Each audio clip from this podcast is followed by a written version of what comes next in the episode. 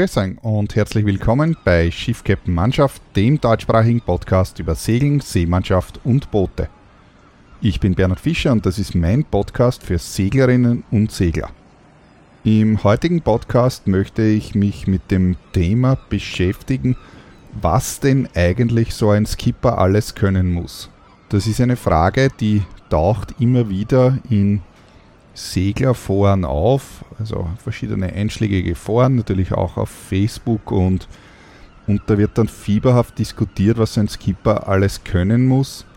Teilweise natürlich auch sehr emotional und ähm, teilweise sehr, naja, ich sag mal unprofessionell natürlich.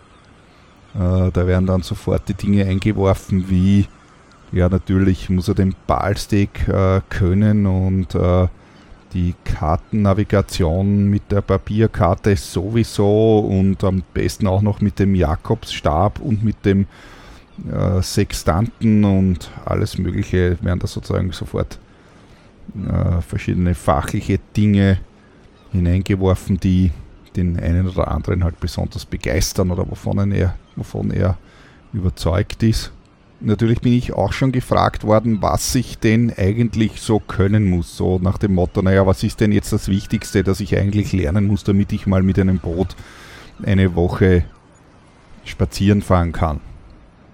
Und ich habe mir darüber auch schon öfters Gedanken gemacht und gefragt, ja, was muss denn eigentlich so ein Skipper wirklich können? Was ist eigentlich wichtig? Was man tatsächlich können muss, ist extrem subjektiv und jeder hat verschiedene andere Erlebnisse im Laufe seines äh, Skipperlebens gehabt und dementsprechend wird jeder vermutlich ein bisschen eine andere Antwort geben auf das.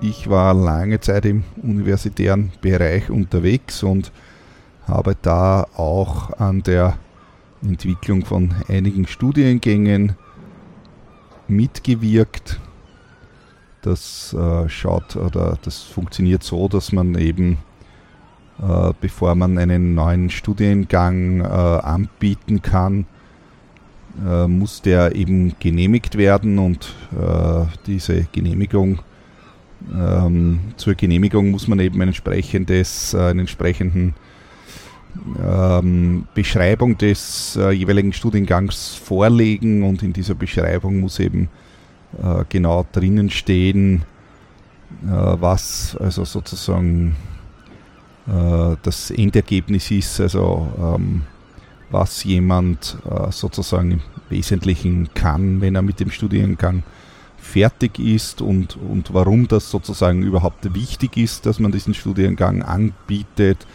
Ähm, es wird drinnen beschrieben, also man muss drinnen beschreiben, äh, wo das noch angeboten wird, also sozusagen, ob man da Konkurrenzverhältnisse hat, ob es eine Nachfrage überhaupt dazu gibt und, und so weiter. Und natürlich muss man drinnen dann auch beschreiben äh, im Detail, welche Inhalte dann da ähm, eben gebracht werden und äh, natürlich auch äh, äh, sag ich mal, finanzielle Überlegungen, also wie viele Studienplätze, was das alles kostet und so weiter. Und das sozusagen diese gesamte, ich sag mal, dieser Businessplan, also es wird nicht als Businessplan bezeichnet, aber im Wesentlichen ist es ein Businessplan, der im vollen Umfang äh, das gesamte Projekt äh, beschreibt, wird dann eingereicht und dann von einer Kommission begutachtet und äh, danach eben äh, genehmigt oder halt auch nicht, beziehungsweise unter Umständen muss man dann halt irgendwo nachbessern. Auf jeden Fall eine wesentliche Sache bei dieser Studiengangsentwicklung ist, dass ähm, hier Experten äh, zum einen natürlich in diesem Businessplan genannt werden müssen, aber äh, diese Experten, ähm, die müssen sich zusammensetzen und die setzen sich natürlich auch zusammen und erarbeiten diesen Studienplan. Das heißt eben die Inhalte und diskutieren darüber, was wichtig ist und was nicht wichtig ist und das ist sozusagen ein ganz wesentlicher Teil. Also es wird einem nicht gelingen, sich einfach hinzusetzen an den Tisch und zu sagen, so jetzt äh, eröffne ich einen neuen Studiengang und denke mir sozusagen alles selber aus, weil auch im, im sozusagen als Experte von einem bestimmten Fachgebiet weiß man nicht alles und wenn man eben tatsächlich ein Experte ist, dann weiß man auch, was man nicht weiß und an welchen Stellen man eben andere Experten zur Rate ziehen muss. Auf jeden Fall bei diesen Expertenrunden, die bestimmt mehrere Tage dauern, kommt man da oft an Punkte, wo ähm, man zu gewissen Themen sehr kontroversielle Meinungen bekommt, wo eben die einen sagen, ja, dass dieses und jenes Thema ist eben besonders wichtig und andere sagen, es ist völlig unnötig und so weiter. Im Endergebnis muss man dann eben zu einem, äh, zu einem gemeinschaftlichen Werk kommen, äh, wo eben gemeinsam ausdiskutiert worden ist, was tatsächlich in welchem Umfang auch diskutiert wird. Ja. Also dieser, äh, dieser Studienplan, diese Studienplanbeschreibung enthält also ähm, wirklich jedes Detail mehr, mehr oder minder am Schluss, also sozusagen auch eine Stundentafel, wo dann tatsächlich auch drin steht, wie viele ECDS-Punkte welche Lehrveranstaltung eben mit den entsprechenden Inhalten dann auch hat. Was ich damit auf jeden Fall eigentlich sagen wollte, ist, ähm, dass so ein wenn man jetzt ein Bachelorstudium hernimmt zum Beispiel, dann dauert das in der Regel ja sechs Semester, sowas ungefähr. Äh, dann sechs Semester sind eine lange Zeit ähm, und äh, trotzdem kann man in diesen sechs Semestern jetzt in der Regel äh, nicht alles unterrichten, was einem nur in den Sinn kommt. Äh, man muss also Abstriche machen zum einen und zum anderen muss man eben aufgrund dessen, dass man Dinge weglässt, muss man äh, ausdiskutieren, was jetzt nun tatsächlich wichtig ist und was nicht. Und ich sage jetzt mal, wenn man eine andere Kommission mit anderen Personen äh, wählen würde äh, zum selben Thema, dann wird vermutlich ein anderes Ergebnis herauskommen. Obwohl natürlich äh, sage ich mal, prinzipiell wahrscheinlich der rote Faden oder der Schwerpunkt wahrscheinlich dasselbe sein würde, äh, aber äh, das, das vollständige Paket dann nicht hundertprozentig natürlich gleich ausschaut. Ja, und beim Segeln ist das natürlich ganz genauso. Die Erfahrungen von verschiedenen äh, Menschen, die sich sozusagen darüber Gedanken machen, in Wahrheit, äh, was wichtig ist und was nicht wichtig ist, ist natürlich bei jedem Einzelnen äh, verschieden. Und dementsprechend wird man natürlich auch unterschiedliche Wertigkeit auf gewisse Themen legen und auf andere eben nicht. Das gilt natürlich für mich genauso. Ich bemühe mich natürlich immer, alle meine Themen, die ich im Rahmen des Podcasts bringe, zu äh, recherchieren und äh, neu, möglichst neutral und sachlich darzustellen natürlich. Aber hundertprozentig äh, geht das natürlich nicht. Ich bin ja auch nur ein Mensch und kein Algorithmus. Das gilt eben ganz genauso auch für dieses Thema. Ich habe mir da viele äh, Gedanken dazu gemacht im Laufe der Jahre, aber bin irgendwie nicht zu einem äh, wirklich äh, perfekten Ergebnis gekommen und auch in der Vorbereitung für diesen Podcast habe ich mir da einige Notizen zwar gemacht, die ich dann wieder weggelöscht habe, weil es irgendwie doch anders ist und darum versuche ich das jetzt eben hier im Gespräch zu diskutieren. Der riesige Unterschied äh, zwischen der Seefahrt und dem, was ich vorher eben über die Studiengänge äh, erzählt habe, ist, es ist genauso eine Fachrichtung und hat äh, wahnsinnig viel Inhalte. Ähm, anders als bei einem Studium, das jemand äh, auf einer Universität oder Fachhochschule belegt wird das Segeln aber von den wenigsten beruflich genutzt nachher sozusagen. Also in der Regel ist es so, jemand studiert etwas und kann das dann beruflich eben äh, benutzen, ob direkt oder eben indirekt. Es gibt natürlich auch genügend Leute, die dann, was mich natürlich auch betrifft, eben irgendwie anders im Laufe des Lebens dann ja, beruflich unterwegs sind als das, was sie vielleicht ursprünglich gelernt haben, aber man kann dennoch auf sein äh, Wissen zurückgreifen. Das gilt natürlich jetzt nicht nur für äh, also sozusagen die äh, höhere Ausbildungen. Es gilt natürlich auch für berufsbildende Schulen und jede andere Ausbildung natürlich äh, genauso. Und dieser Unterschied, dass eben das, was Leute in der Seefahrt machen, eben von den allerwenigsten professionell bzw. gewerblich genutzt ist, ist, macht auch einen gewaltigen äh, Unterschied in der Ausbildung, nämlich einen enormen Unterschied in der Ausbildung.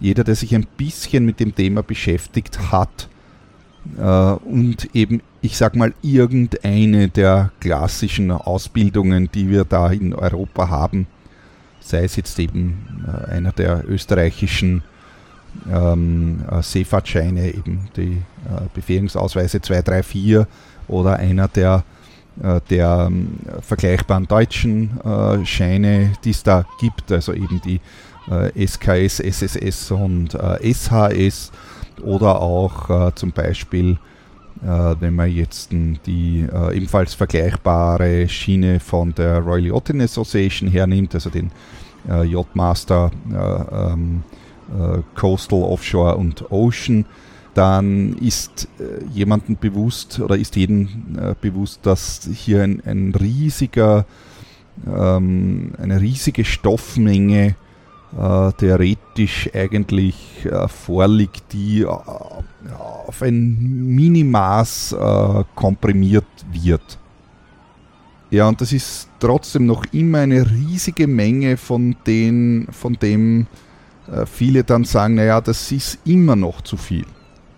Ich habe hier vor mir liegen ein Handbuch, aus, äh, das äh, unter anderem benutzt wird in der ähm, Ausbildung, in der Berufsschifffahrtsausbildung, wo man ja sozusagen, also man kann ja nicht nur sage ich mal, Sportschifffahrt hier ein paar Scheine machen, sondern man kann ja auch eine Berufsschifffahrtsausbildung äh, machen, die dann genauso wie jede andere Ausbildung natürlich äh, genauso viele Jahre dauert und mit entsprechenden ähm, sozusagen Graden dann abschließt. Und da habe ich hier nur als Vergleich äh, hier vor mir liegen das Handbuch für die Schiffsführung. Achte Auflage, äh, erschienen im Springer Verlag. Und das ist der erste Band Teil A. Also das ist einer, es gibt drei Teile von diesem ersten Band alleine. Und das gibt es in mehreren Bänden. Und da schauen wir mal, was da drinnen steht. Also dieser erste Band hat insgesamt, ich blätter da kurz nach hinten, dieser erste Band hat äh, 260 Seiten. Und in diesem ersten Band, Vorwort zu Band 1a, äh, schauen wir sich kurz das Inhaltsverzeichnis äh, an. Das ist sozusagen Kapitel 1 sind die Richtlinien für den Schiffsdienst und Kapitel 2 ist dann Gestalt der Erde, also sozusagen ein einleitendes Kapitel über die äh, Navigation, wo dann aber einzelne Bände dann sich speziell mit Navigation beschäftigen. Da haben wir Kapitel 3 Seekarten und nautische Bücher, Kapitel 4 terrestrische Navi Navigation, Kapitel 5 Wetter- und Meereskunde, dann äh, Kapitel 6 Formelsammlungen für die terrestrische Navigation. Und das ist nur der, der Teil A des ersten Bandes. Ich habe hier auch den Teil B zum Beispiel. Schauen wir, was da drinnen ist. Ja, der Teil B ist äh, etwas dicker, aber ich sehe gerade, das ist ein anderes Papier. Auch das hat ungefähr 250 Seiten. Und äh, in diesem Teil B geht es Kapitel 1 Mathematik. Und wenn man in einem, wenn ich mir das jetzt vorstelle, in einem Theoriekurs mit dem Kapitel Mathematik, äh, zu beginnen, da laufen dann sofort alle davon, weil ja, das bisschen Mathematik, was man bei der Navigation macht, für die meisten dann doch schon zu viel ist. Ja, Kapitel 2 habe ich hier Magnetkompass, Kreiselkompass und so weiter. Trägheitsnavigation, Kapitel 4, äh, Kapitel 3, Entschuldigung, Kapitel 4 ist Astronav Astronavigation, äh, Gezeitenkunde und Formelsammlung wieder und so weiter. Ja. Äh, sind also sozusagen nur die ersten beiden Teile zum Beispiel haben da jetzt hier schon 500 Seiten. Und wenn ich mir vorstelle, in einem Segelkurs beginne ich hier sozusagen auf der Seite 1 äh, von diesem äh, Seite 1 von dem ersten Teil von mehreren Bänden, dann äh, sind nach 5 Minuten äh, ist dann der äh, Lehrsaal leer. Ja, warum ist das so? Ja, niemand ist sozusagen dafür bereit, in Wahrheit äh, wirklich hier etwas zu lernen oder nur die wenigsten. Und das liegt eben jetzt daran, meiner Meinung nach, dass eben, äh, wie einleitend schon gesagt, die wenigsten wollen hier beruflich irgendetwas unternehmen oder gewerblich äh, eben äh, irgendwie was verdienen, sondern äh, dass die, die meisten wollen eine Woche im Jahr mit ihren Freunden oder ihrer Familie auf Urlaub fahren. Und das halt mit dem Segelboot. Und dafür, damit sie eben dann nicht doch ganz blank dastehen, da den meisten doch irgendwie bewusst ist, dass auf dem Meer irgendwie der Wind gehen kann und so weiter, macht man halt hier eine Ausbildung.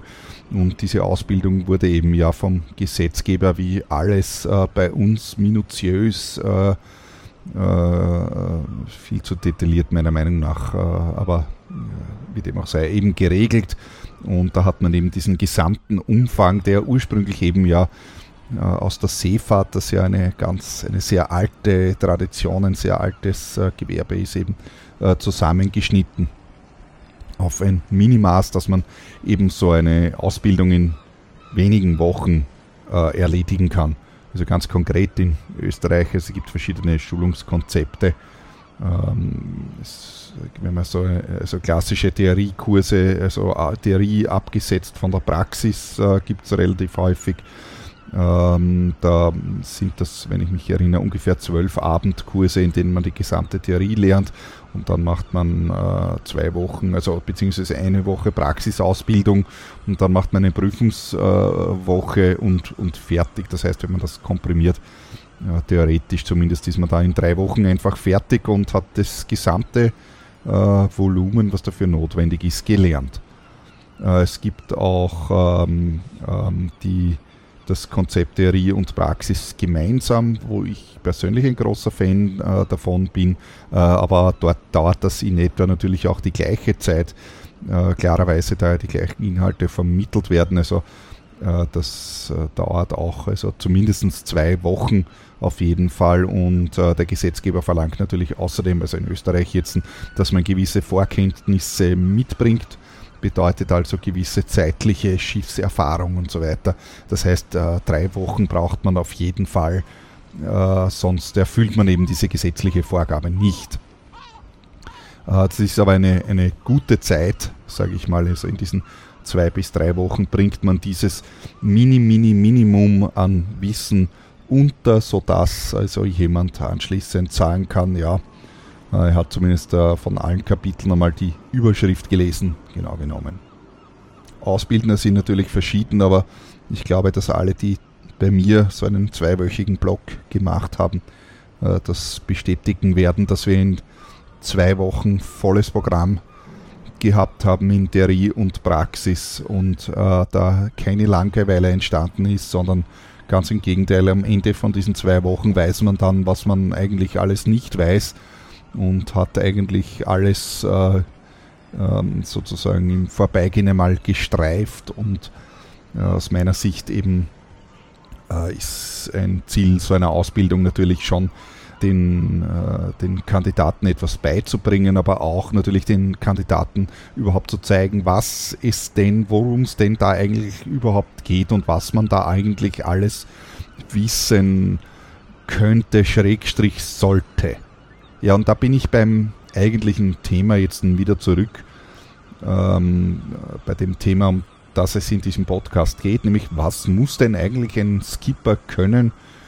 Und äh, das Erste, wenn man das sozusagen direkt fragt, glaube ich, wenn man jemanden also anschießt und sagt, so, na überleg dir jetzt mal, was muss denn ein Skipper können? Äh, da denkt man dann sofort, naja, ich sehe ganz klar Navigation und den Ballsteg und Wetterkunde und ein bisschen Maschinenfahren und Segeln und ja, zählt man eben die klassischen äh, Themen auf, die man in jedem, äh, in jedem äh, Kurs natürlich auch lernt und die mehr oder weniger offensichtlich sind.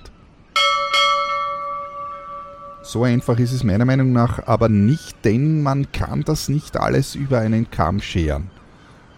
Und wenn man die Frage stellt, ja, was muss denn ein Skipper alles können, dann ähm, stellt sich eigentlich vorher die Frage, na Moment, was ist eigentlich ein Skipper und was macht der überhaupt?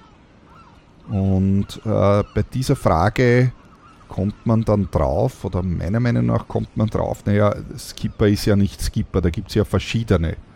Das ist bei allen anderen Berufen auch so. Ich kann ja nicht sagen, ähm, naja, was muss denn ein Elektriker alles können oder was muss ein Installateur denn alles so können? Ja, da gibt es vielleicht ein Basiswissen, aber es gibt ja so viele verschiedene Bereiche. Ich kann auch nicht sagen, ja, wie viele Beine braucht denn ein Tisch? Der sagt mir im ersten Moment, ja, na vier natürlich, ja, aber das ist ja nicht wahr. Denn ich kann einen Tisch natürlich mit drei Beinen auch äh, bauen oder ich könnte ja einen Klapptisch machen, den man von der Wand herunter klappt. So einen Wickeltisch zum Beispiel, der hat dann überhaupt keine Beine. Ja, und wenn ich jetzt zum Beispiel an eine große Tafel denke, an der 100 äh, Leute sitzen sollen, ähm, dann wird das mit vier Beinen wahrscheinlich nicht ausreichend sein, weil da wird er in der Mitte durchbrechen. Und meiner Meinung nach muss man da genauso vorgehen bei der Frage, naja, was muss denn ein Skipper können? Also versuche ich mal zu ergründen, naja, was für Arten von Skipper gibt es denn eigentlich? Und die erste Gruppe und vermutlich zugleich auch die größte Gruppe äh, sind die eben zuvor schon genannten Hobbyskipper, wobei es hierbei äh, meiner Meinung nach auch eine Unterteilung gibt. Ähm, und zwar würde ich jetzt mal sagen, also nach meiner Beobachtung, zum einen jetzt von der Ausbildung, aber zum anderen auch, äh, was man sozusagen so erlebt und sieht, gibt es jetzt die Leute, die vorsichtig ausgedrückt Campingurlaub am Boot machen. Das sind also eben die besagten klassischen Urlaubssegler, die sich eben eine Yacht ausborgen und dann eine Woche lang äh, mit ihren Freunden oder ihrer Familie äh, von einer Bucht äh, in die nächste fahren oder ich sag mal von einer Taverne in die nächste oder von einem Ort in den nächsten und ähm, äh, im Wesentlichen hier ähm, das, sozusagen ihren Urlaub verbringen, baden und so weiter. In die gleiche Gruppe gibt es dann aber natürlich schon auch noch die ambitionierteren, die dann auch tatsächlich segeln gehen. Ähm, sieht man auch sehr viele äh, Freundesgruppen, die dann eben äh, einfach, sag ich mal, diese Woche oder zwei Wochen äh, dazu nutzen, tatsächlich auch wohin zu segeln oder eventuell auch an äh, Freizeitregatten teilnehmen, wovon es ja äh, eine ganze Menge gibt. Also das Jahr ist voll, also alleine in, äh, ich kenne natürlich nicht alle Seegebiete, aber wenn ich äh, so beobachte, was in Kroatien in Biograd-Regatten äh, veranstaltet werden, ist es eine ganze Menge. Also das sind kroatische Regatten und österreichische Regatten und alle möglichen sind aber in der Regel schon meistens eben Freizeitregatten, wo es ähm, um den Spaß geht, genau genommen und natürlich auch um das Bier danach. Und dann gibt es natürlich schon auch noch äh, die Gruppe, also äh, innerhalb äh, der, ähm, wie ich sie genannt habe, Überkategorie äh, Hobbyskipper äh, gibt es natürlich die äh, Personengruppe, die dann doch mehr vorhat. Ähm, subjektiv habe ich den Eindruck, es ist gerade ein Modetrend, dass sich junge Paare ein Boot kaufen und dann äh, über den Atlantik segeln und entlang der Barfußroute äh, zumindest versuchen eben ähm, über also die Barfußroute eben über den Atlantik segeln, Panama-Kanal und dann über den Pazifik und irgendwie wieder zurück.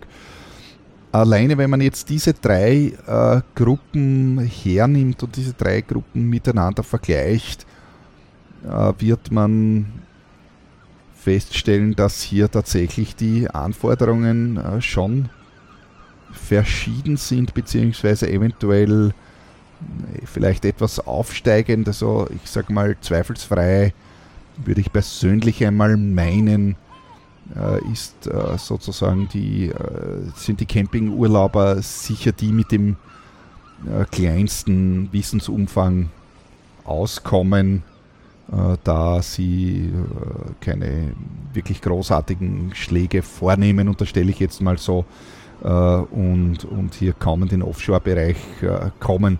Natürlich kann auch in der Küstennähe, und das passiert auch jedes Jahr, genügend passieren und ähm, wenn man so die Segelzeitschriften, Foren im Internet und so weiter beobachtet, dann kommt das jedes Jahr vor, äh, dass hier ähm, Schäden entstehen, eben bis hin zu äh, Yachten, die an den äh, Strand gespült werden und aus verschiedenen Gründen, wo man aber oft immer die Artikel dann liest. Das ist natürlich hier natürlich aus einem Artikel, den man gelesen hat, nicht hundertprozentig fair, vielleicht sich da jetzt ein, äh, einen, ein Urteil zu bilden, was definitiv denn passiert ist, aber es sozusagen suggerieren sehr viele der Artikel doch, dass anscheinend hier, sag ich mal, die Erfahrung und das Know-how einfach äh, zu gering war und deswegen dann eben äh, so, äh, das Unglück passiert ist. Leute, die tatsächlich segeln gehen, brauchen natürlich schon etwas mehr Wissen. Das wäre also jetzt die mittlere Gruppe, die ich da jetzt genannt habe und welche, die äh, ambitioniert sind und eben, sage ich mal, die Welt umsegeln wollen oder den Atlantik umsegeln wollen, bin ich persönlich der Meinung, äh, brauchen oder sollten schon einen gewissen Wissensumfang haben, wobei ähm, genau genommen möchte ich niemandem vorschreiben, was er äh, was er wissen muss. Das ist auch nicht Ziel meines Podcasts, hier den Leuten vorzuschreiben, was sie wissen müssen. Ich versuche nur hier herauszufinden, was ich glaube, dass wissenswert wäre. Also die Atlantik- und Weltumsegler, ähm, wie gesagt, ich habe vorher schon äh, gesagt, dass ich subjektiv den Eindruck habe, dass es hier tatsächlich sehr viele äh, gibt, aber eventuell kommt das auch nur daher, dass ich mich doch relativ intensiv mit solchen Dingen auseinandersetze und viele Artikel lese und man dann durchaus äh, vielleicht mehr mitbekommt. Aber subjektiv habe ich da schon auch den Eindruck, dass da sehr viele sehr, sehr blauäugig einfach äh, davonfahren, äh, was mein, ja, meiner Meinung nach ja prinzipiell eigentlich egal ist, ist, ist, ist jeder selber für sich verantwortlich und auch jetzt da zum Beispiel der relativ bekannte äh, österreichische, österreichische äh, Weltumsegler Bobby Schenk, der mittlerweile ja doch schon ziemlich in die Jahre gekommen ist, aber auch der ist ursprünglich ähm, äh, de facto ohne jegliches Know-how äh, weggefahren und hat es überlebt. Der große Unterschied allerdings ist zwischen ähm, damals und heute, dass äh, das äh, Seenotrettungssystem heute sehr gut funktioniert und es äh, kommt auch nicht selten vor und dazu hat man auch immer wieder Artikel, ähm, vielleicht werde ich die mal sammeln und ein paar beispielsweise bringen, wobei ich habe schon ein paar im Laufe der Podcast sozusagen gebracht, ist also, dass sich hier viele einfach retten lassen, weil sie äh, nicht in Seenot sind, sondern mit der Situation überfordert sind und äh, sich eben nicht mehr zu helfen wissen. Und das war vor 50 Jahren eben nicht möglich, weil da ist eben keiner gekommen, um die Leute zu retten. Gerade wir hier in Österreich beobachten das auch natürlich sehr oft im Bereich der Bergrettung, dass es doch äh, viele Einsätze gibt, wo sich Leute äh, retten lassen, die eigentlich nicht in Not sind, sondern nur mit der Situation überfordert sind unter anderem deswegen, weil sie sich halt doch irgendwie übernommen haben und in einen Bereich vorgewagt haben, der außerhalb ihres, ähm, außerhalb ihres Könnens war, ganz einfach. Und das ist beim Segeln ganz genauso, beziehungsweise eben noch mehr. Ich glaube, es gibt keine, kaum, oder mir fällt keine Sportart ein, bei der man mehr eigenständig und, und in, in schwierigere Situationen kann, äh, kommen kann als in der Seefahrt. Ich habe vorher versucht zu beginnen, äh, die Arten der, der Skipper zu gruppieren ein wenig und habe hier jetzt äh, zuerst einmal gesagt, naja, da gibt es eben die Gruppe der Hobby-Skipper, die ich in drei weitere Teile hier unterteilt habe.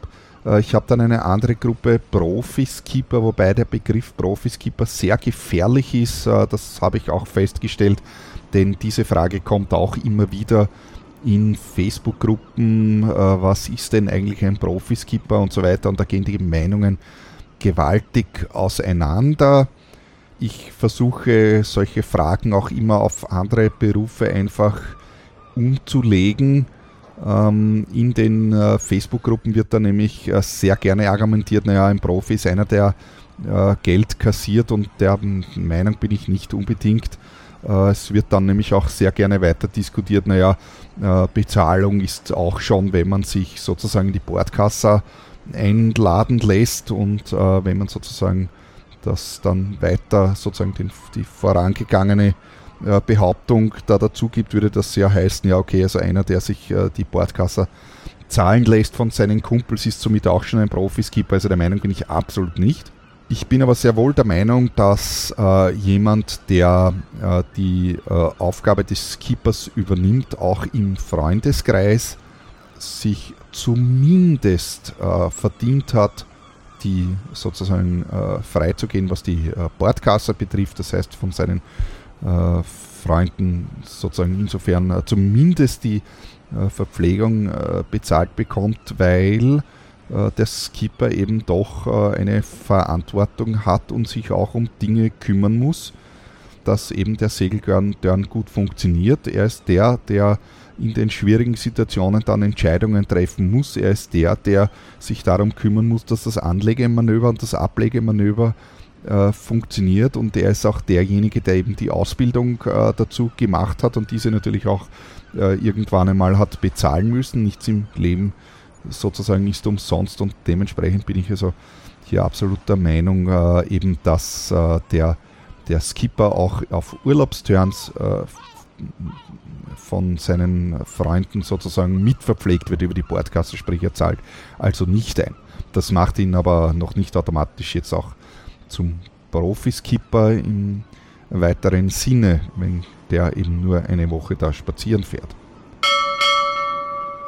Ja, was ist denn eigentlich ein Profi? Und meiner Meinung nach äh, unterscheidet sich der Profi eben vom Heimwerker dadurch, dass er eben ein Handwerk gelernt hat und deshalb äh, auch besonders gut eben kann. Das heißt aber natürlich, wie jeder weiß, nicht automatisch, dass jeder, der einen bestimmten Beruf gelernt hat, diesen auch perfekt, perfekt äh, beherrscht. Also äh, im Handwerk sowieso, äh, da gibt es äh, solche und solche, da gibt es welche, die machen ihre Arbeit hervorragend, aber da gibt es genauso welche, die eben schleißig arbeiten, aber auch im Dienstleistungsbereich äh, gibt es äh, genauso Pfuscher, ähm, wo man sich denkt, naja, wie gibt es denn sowas eigentlich überhaupt? Gerade in der IT-Branche zum Beispiel, wo ich auch äh, tätig bin, da gibt es so viele Pfuscher, die sich halt irgendwie ähm, äh, hier Programmierer nennen oder sonst irgendwas und katastrophale Dinge leisten. Dennoch sind sie äh, unter Anführungszeichen Profis in dieser Definition, weil sie eben etwas gelernt haben oder beziehungsweise eben das Fach gelernt haben meine persönliche Beobachtung ist auf jeden Fall so, dass jemand, der etwas ähm, gelernt hat, ähm, dennoch über ein gewisses äh, Basiswissen verfügt, in den meisten Fällen, natürlich nicht immer, aber in den meisten Fällen, was ein Angelernter oder ein Selbstgelernter eben unter Umständen äh, nicht hat. Das kann man bei vielen Heimwerkern äh, natürlich beobachten, die äh, sehr bemüht an vielen Dingen äh, herumbasteln mit viel Motivation und viel äh, Zeitaufopferung, aber dann doch manchmal Dinge fabrizieren, die dann doch nicht ganz so großartig sind, weil eben, sage ich mal, die Fertigkeit eben der Basishandgriffe nicht vorhanden sind, wie man irgendetwas einfach macht.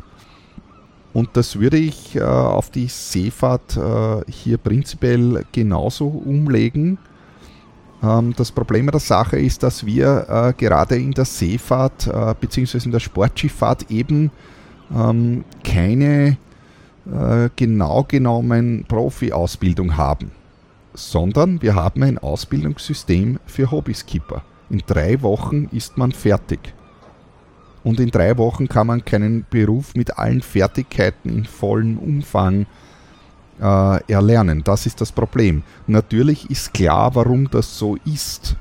Weil eben, wie ich schon gesagt habe, die große Gruppe eben die sind, die nur im Sommer eine Woche auf Urlaub fahren und es ist klar, dass sich die nicht drei Jahre lang in einen Hörsaal setzen, äh, um jetzt hier zu einem Skipper-Schein zu kommen, nur weil sie ein bisschen hier äh, Campingurlaub am Boot machen. Es liegt sozusagen auf der Hand äh, und ähm, ich weiß das selbst aus der Ausbildung, dass diese Ausbildung, die wir veranstalten, äh, sozusagen also nach dem österreichischen Recht, aber das ist in Deutschland genauso, äh, hier schon bei manchen Menschen an der, an der Grenze sind, also die die Frage stellen, ja, muss man das wirklich alles können und das kostet ja so viel und so weiter, ja.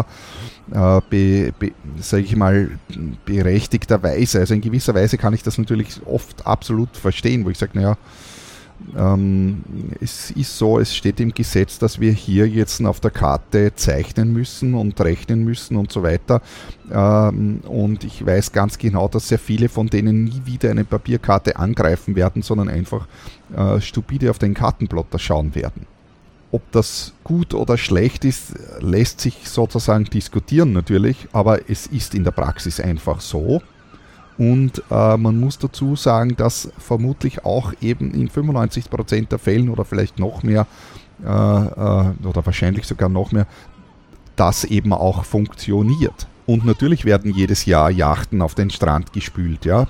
Aber man muss ja das immer im Vergleich dazu sehen, wie viele Yachten auch unterwegs sind.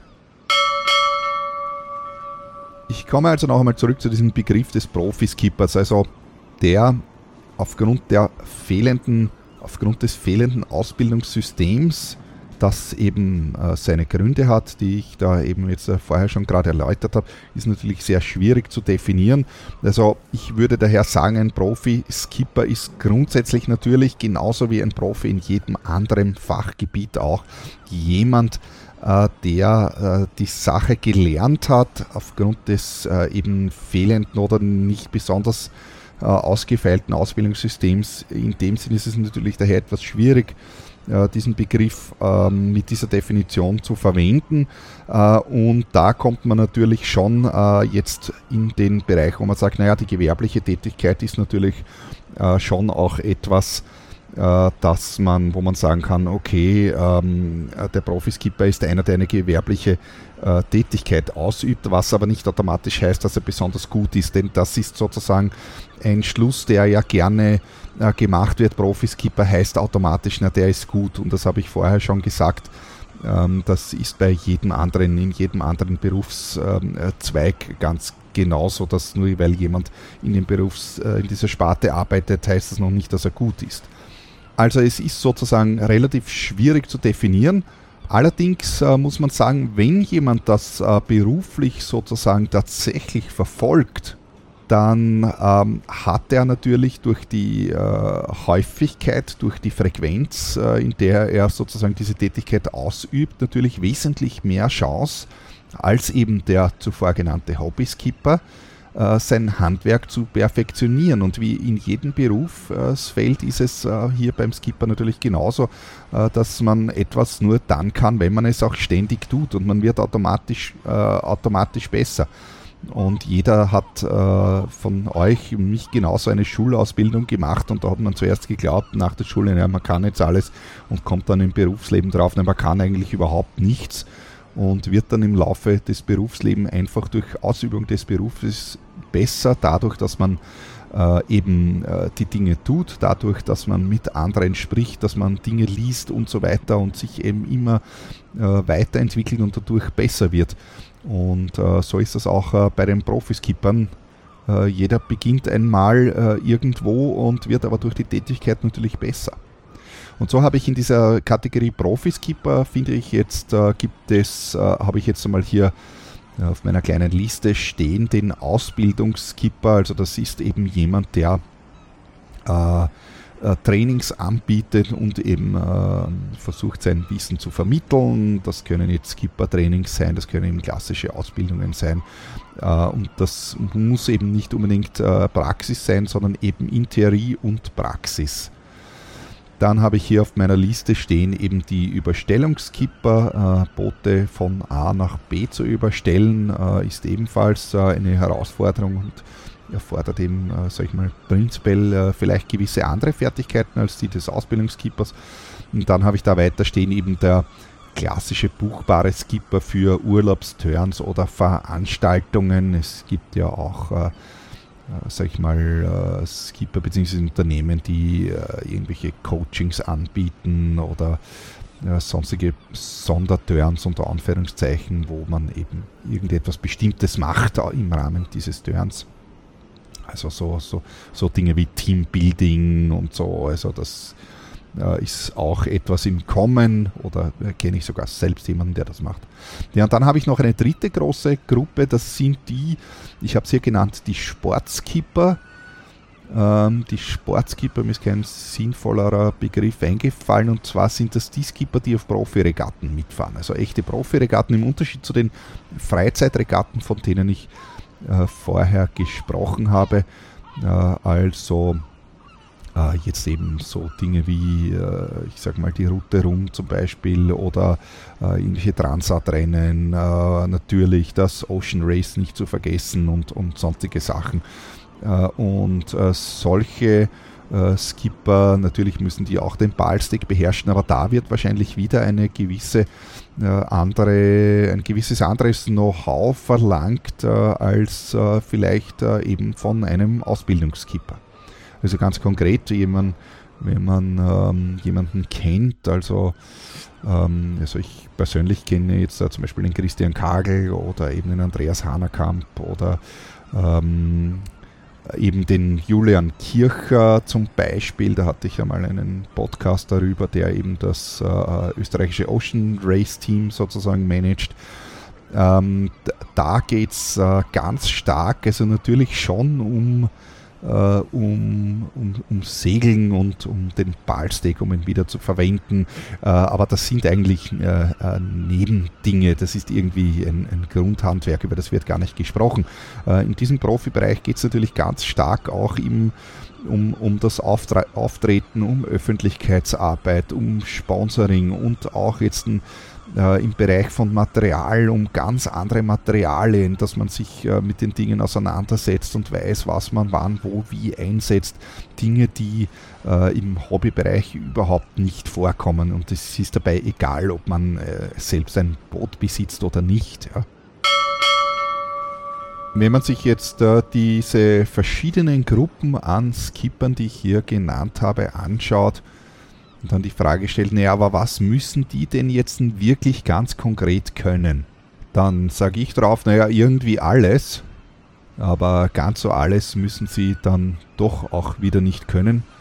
Und ich bin irgendwie der Meinung, dass unser Ausbildungssystem, das wir da eben haben, nicht ganz den richtigen Punkt trifft.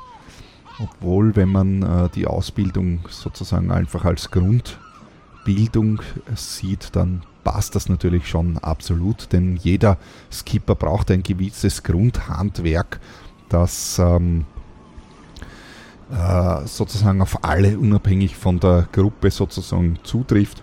Und dieses Grundhandwerk, so das ist dasselbe wie, ich sag mal, das, was man in der Volksschule als Kind lernt, wo ich sage, naja, man muss einfach lesen und schreiben können in der heutigen Zeit und man muss die Grundrechnungs- Arten ähm, beherrschen und äh, zu diesem Grundhandwerk gehört meiner Meinung nach auch, dass man eine Handvoll äh, Knoten beherrscht und eben äh, sozusagen eben mehr oder weniger das, was so in dieser Ausbildung drinnen ist, von überall mal ein bisschen was äh, gehört hat. Das erfordert aber nicht, dass man äh, die ersten 100 Seiten äh, des Ashley Book of Knots auswendig kann. Es ist auch nicht erforderlich, dass man ähm, äh, zehnstellige Zahlen innerhalb von wenigen Sekunden im Kopf addieren kann in der heutigen Zeit. Der Skipper muss grundsätzlich irgendwie so alles können, weil der große Unterschied zwischen einem Segeljachtkapitän und einem Kapitän von einem Frachtschiff oder von einem Kreuzfahrtschiff ist, dass man ja alleine ist in Wahrheit und man eine sehr kleine Crew mit in der Regel sehr limitierten ähm, sehr, mit sehr limitiertem Wissen hat.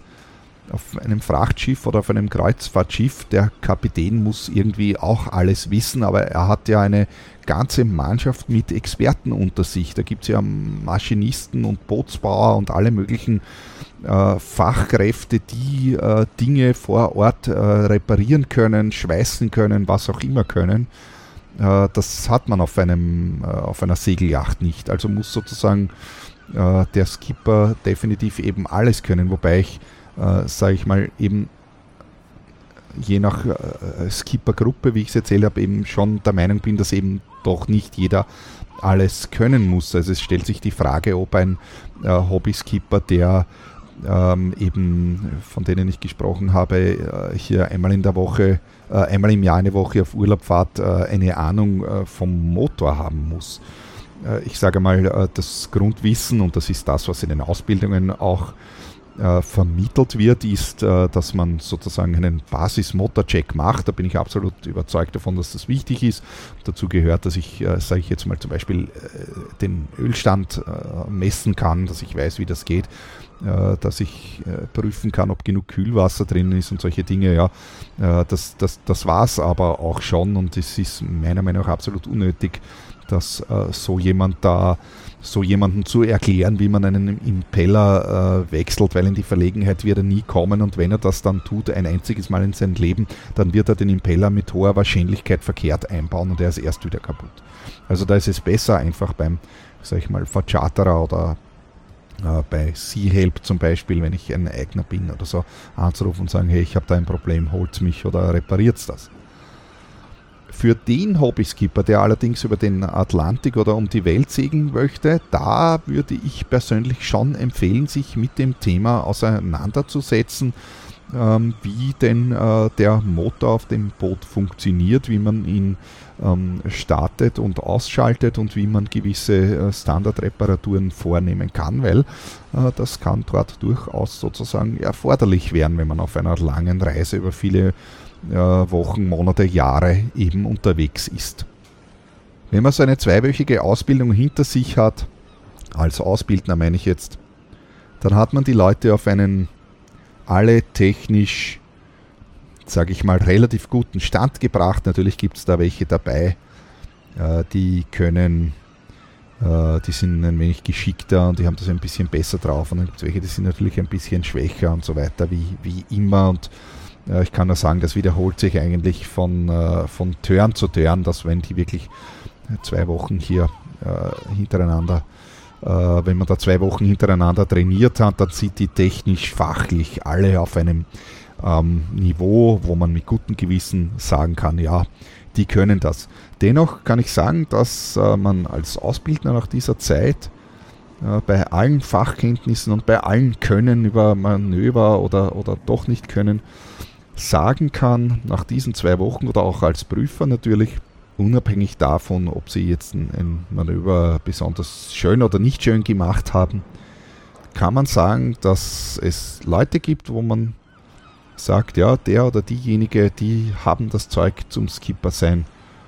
Und äh, dann gibt es andere, wo man sagt, naja, der oder die, naja, nein, das alles zwar brav gemacht, aber irgendwie nicht das Zeug, zum Skipper.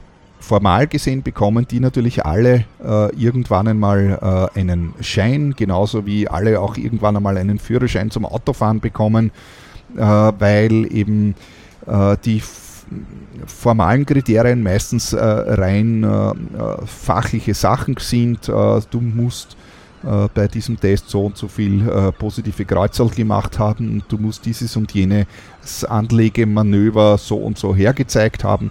Ähm, dementsprechend sozusagen, sobald die Formalkriterien erfüllt sind, bekommt man natürlich die Lizenz. Aber ich bin absolut davon überzeugt, dass nicht jeder das Zeug äh, und nicht jede das Zeug zum Skipper sein hat. Genauso wie jeden anderen Beruf auch äh, sozusagen äh, es gewisse Eignungen gibt für gewisse äh, Berufe und für andere nicht. das ist zugleich meiner Meinung nach auch das Allerwichtigste, was man als Schiffsführer haben muss und die wichtigste Qualität, und die wird eben in diesem gesamten Ausbildungssystem äh, nicht erfragt, nachdem man ja niemanden sozusagen den Spaß nehmen will an der Urlaubswoche genau genommen. Und das ist Führungsqualität, das ist die Fähigkeit, Entscheidungen treffen zu können, das ist die Qualität, in Stresssituationen nicht den, nicht die Nerven wegzuschmeißen, sondern doch handlungsfähig zu bleiben. Führungsqualität ist, die Menschen eben, sprich die Crewmitglieder, führen zu können, und zwar insofern, als dass sie sich sozusagen sicher fühlen und freiwillig äh, das tun, äh, was der Skipper von ihnen äh, möchte, ähm, weil sie äh, das Gefühl haben, also weil die Crewmitglieder Gefühl haben ähm, und eben ihnen der Skipper das Gefühl gibt, äh, dass das, was er tut, richtig ist und ähm, und, und, und korrekt ist in dieser und jener Handlung und sich dementsprechend sozusagen äh, nach dem äh, Skipper ganz einfach richten. Das Schlimmste, äh, was man als Crewmitglied sozusagen erleben kann, meiner Meinung nach, ist, wenn man das Gefühl hat, der Skipper hat keine Ahnung, der weiß überhaupt nicht, was er tut. Und dieses, ähm, man hat keine Ahnung, kann man nicht kompensieren, indem man eben besonders äh, laut ist, mit den Crewmitgliedern herumschreit oder sonst irgendwie Dinge behauptet. Also die Menschen sind nicht blöd. Äh, in der Regel, wenn man merkt, wenn sein Gesprächspartner etwas behauptet, äh, von dem er äh, keine Ahnung hat, ähm, auch dann, wenn er es lauter sagt, sage ich mal, oder vehementer sagt, dann merkt man trotzdem, dass er keine Ahnung hat. Äh, zum Beispiel, und das ist dann eben nicht Führungsqualität. Zur Führungsqualität gehört durchaus auch dazu, dass man ähm, eingesteht und sagt, naja, das äh, weiß ich jetzt nicht, wie das geht, ganz einfach. Das ist natürlich ungünstig, wenn man gerade untergeht und man dann äh, offenbaren muss, dass man nicht weiß, was man jetzt äh, tun muss. Aber dementsprechend äh, wäre das äh, vielleicht trotzdem besser, äh, und äh, jemanden anderen sozusagen, der vielleicht doch mehr äh, Qualität hat, hier die Verantwortung zu übertragen, als sich totzustellen, was ich auch schon gehört habe, dass sich dann Skipper in Notsituationen oder in schwierigen Situationen in, im Kämmerchen einsperren vor Angst. Also es müssen katastrophale ähm, sozusagen, das muss man sich ja einmal vorstellen. Also hat mir wirklich jemand ähm, berichtet, den ich persönlich kenne, der auf so einem Segeltörn, äh, auf diesem Segeltörn eben war, wo sie in eine schwierige Situation gekommen sind und lang gekämpft haben und der Skipper sich dann im Endeffekt nicht mehr zu helfen wusste und sich in der Kabine eingesperrt hat. Die Crew hat die Situation dann dennoch retten können. Ähm, ja, aber sowas ähm, ist äh, natürlich eine Katastrophe für alle Beteiligten. Ja, aber ich möchte da zurückkommen aufs eigentliche Thema. Ich habe gesagt, eben Führungsqualität und Führungsqualität ist das Um und Auf. Äh, zum Thema Führungsqualität sind ähm, oder zum Thema Mitarbeiter führen ganz allgemein äh, sind natürlich schon viele Bücher geschrieben äh, worden und meiner Meinung nach ist das ein, ein ganz, ganz wichtiges Thema, äh, dass man sich äh, damit äh, auseinandersetzt und ähm, ich, man muss eben auch sagen, es gibt eben Leute, die haben das nicht. Äh, ich sage mal, zum einen kann man äh, das, ähm, da gibt es natürlich die, die sozusagen eine gewisse natürliche Autorität haben durch ihr Auftreten und so weiter das ist natürlich nicht jedermann gegeben, aber man kann das natürlich äh, trainieren und, und lesen ähm, äh, sozusagen und verbessern. Wobei es gibt natürlich schon auch die, äh, die werden gewisse Dinge einfach nie lernen. Zu den wahren Qualitäten eines Keepers, äh, der es ernst meint mit der Sache, gehört meiner Meinung nach wie in jedem anderen äh, Beruf auch äh, die ähm, Weiterbildung dazu das bedeutet nicht, dass man 100 Kurse belegen muss, aber ähm, sozusagen es gibt ja genügend Dinge, die man auch lesen kann. Äh, Literatur, also echte, sag ich mal, Fachbücher zu allen möglichen Themen natürlich. Ähm, und äh, dass man sich auch mit anderen austauscht. Wenn man immer nur im eigenen Saft schmort und sich immer nur mit denselben fünf gleichen Personen umgibt, dann wird man äh, nichts äh, dazulernen, sondern äh, man muss mit anderen äh, Leuten, mit anderen Skippern sprechen, mit Profis, auch mit solchen, die besser sind als man selbst natürlich und mit solchen, die Dinge gemacht haben, die man selbst noch nicht gemacht hat. äh, und sich äh, so sozusagen Erfahrungen austauscht und auch ähm, mit äh, mitfährt, vielleicht einmal, wenn sich die Gelegenheit ergibt. Ich weiß selbst, wie schwierig das ist, äh, nachdem der Tag ja viel zu kurz ist und ähm, für mich sowieso immer zu kurz ist, weil ich äh, 100.000 Sachen gleichzeitig mache den ganzen Tag, unter Anführungszeichen jetzt äh, und dann noch Zeit finden, woanders mitzufahren. Ich weiß, dass das schwierig ist, aber dieser Austausch, äh, diese Diskussion mit anderen ist meiner Meinung nach ganz wichtig, weil man eben doch nie auslernt und oft dann auf äh, neue Dinge, Gedanken sozusagen kommt, andere Sichtweisen kennenlernt und drauf kommt, aha, naja, man hat dieses oder jenes vielleicht immer so gesehen und, und dabei kann man das doch anders sehen. Und wenn ich auf mein ähm, Skipper-Dasein zurückblicke, äh, das jetzt doch schon beinahe 20 oder ja sogar genau, glaube ich, 20 Jahre dauert. Äh, mittlerweile dann äh, weiß ich auch, dass ich in der Vergangenheit gewisse Dinge gemacht habe oder irgendwie gesehen habe, die ich heute eben äh, anders sehe, weil ich eben im Laufe der Zeit gewisse Erfahrungen gemacht habe oder eben durch die Diskussion mit anderen draufgekommen bin, ja, dass das anders eben besser ist. Zur Führungskompetenz gehört auch dazu, dass man äh, delegieren kann, dass man in Situationen, die nicht seine persönliche Anwesenheit äh, erfordern, dass der Crew überlässt. Das ist insofern wichtig, als dass man dadurch äh, Zeit gewinnt, um äh, sich selbst, äh, seinem eigenen Körper äh, Ruhe und Erholung zu ähm, ermöglichen, dass man eben dann in anderen Situationen, wo seine äh, Anwesenheit äh, erforderlich ist, dann wieder ausgeruht ist. Das heißt, wenn man schnurgerade irgendwo hinsegelt äh, und äh, sozusagen, egal wie das Wetter ist, wenn es sozusagen stabil dahin geht, kann, dann übergebe ich sozusagen, äh, bestimme ich einen Wachführer, sage okay, äh, du hast die Aufsicht jetzt äh, ihn, was er zu tun hat, sprich äh, geradeaus fahren und zu schauen, dass man nicht an Land anfährt und zu schauen, dass man nicht mit anderen Schiffen kollidiert. Und wenn etwas ist, dann holen. Äh, ansonsten äh, einfach geradeaus weiterfahren, dann kann ich mir selbst dadurch ganz einfach äh, Zeit verschaffen und das schafft jede Crew, äh, auch wenn sie zum ersten Mal ähm, äh, an Bord sind äh, mit dem Schiff äh, bei stabilen, also bei gleichbleibenden Bedingungen, sage ich jetzt mal, auch wenn das äh, Wetter nicht ganz so schön ist, äh, gerade auszufahren und, äh, und zu beobachten, ob da andere Schiffe kommen. Lösungsorientiertes Denken ist was ganz Wesentliches. Also, dass man, wenn man in schwierigen Situationen hat, nicht in Panik verfällt oder sozusagen den Weltuntergang beziehungsweise den Bootsuntergang mehr oder weniger schon äh, erlebt, gedanklich, sondern dass man eben versucht, eine Lösung zu finden, äh, einen Schritt weggehen von dem, von dem Ganzen sozusagen durchatmen und eben nach Lösungen suchen.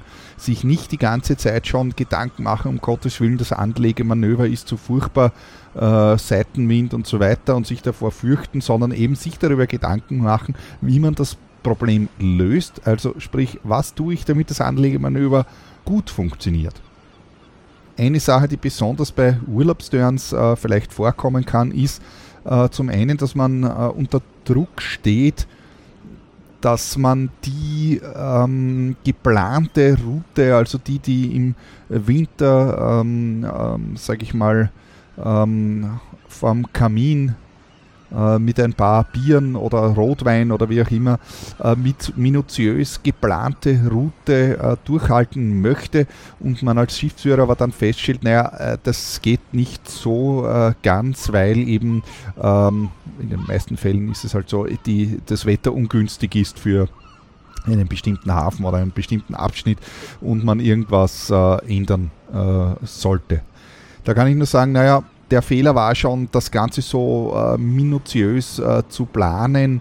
Äh, generell kann ich da nur abraten, äh, von vornherein äh, bereits einen Turn nach Strich und Faden zu planen, also im Großen und Ganzen schon äh, natürlich in etwa sich äh, mit dem Revier beschäftigen und eine Route festlegen, äh, sehr wohl natürlich, aber nicht, dass man sozusagen nach Uhrzeit und Tag äh, ganz genau festlegt, äh, wann man da bei welchen Wirten sein wird oder so.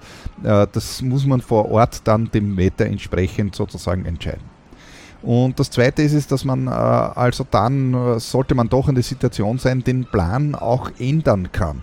Als Schiffsführer, sage ich mal, hat man das Talent, äh, oder es wäre günstig, wenn man das Talent hat, sagen wir mal so, dass ich äh, den Plan ändern kann, ohne äh, dass die Crew auf mich äh, sozusagen angefressen ist, sondern dass man einen Alternativvorschlag macht zum Beispiel, also für einen anderen Ort, der äh, wesentlich ähm, sozusagen, also man muss diesen anderen Ort, der wettermäßig günstiger ist, als wesentlich interessanter und besser äh, verkaufen als den anderen.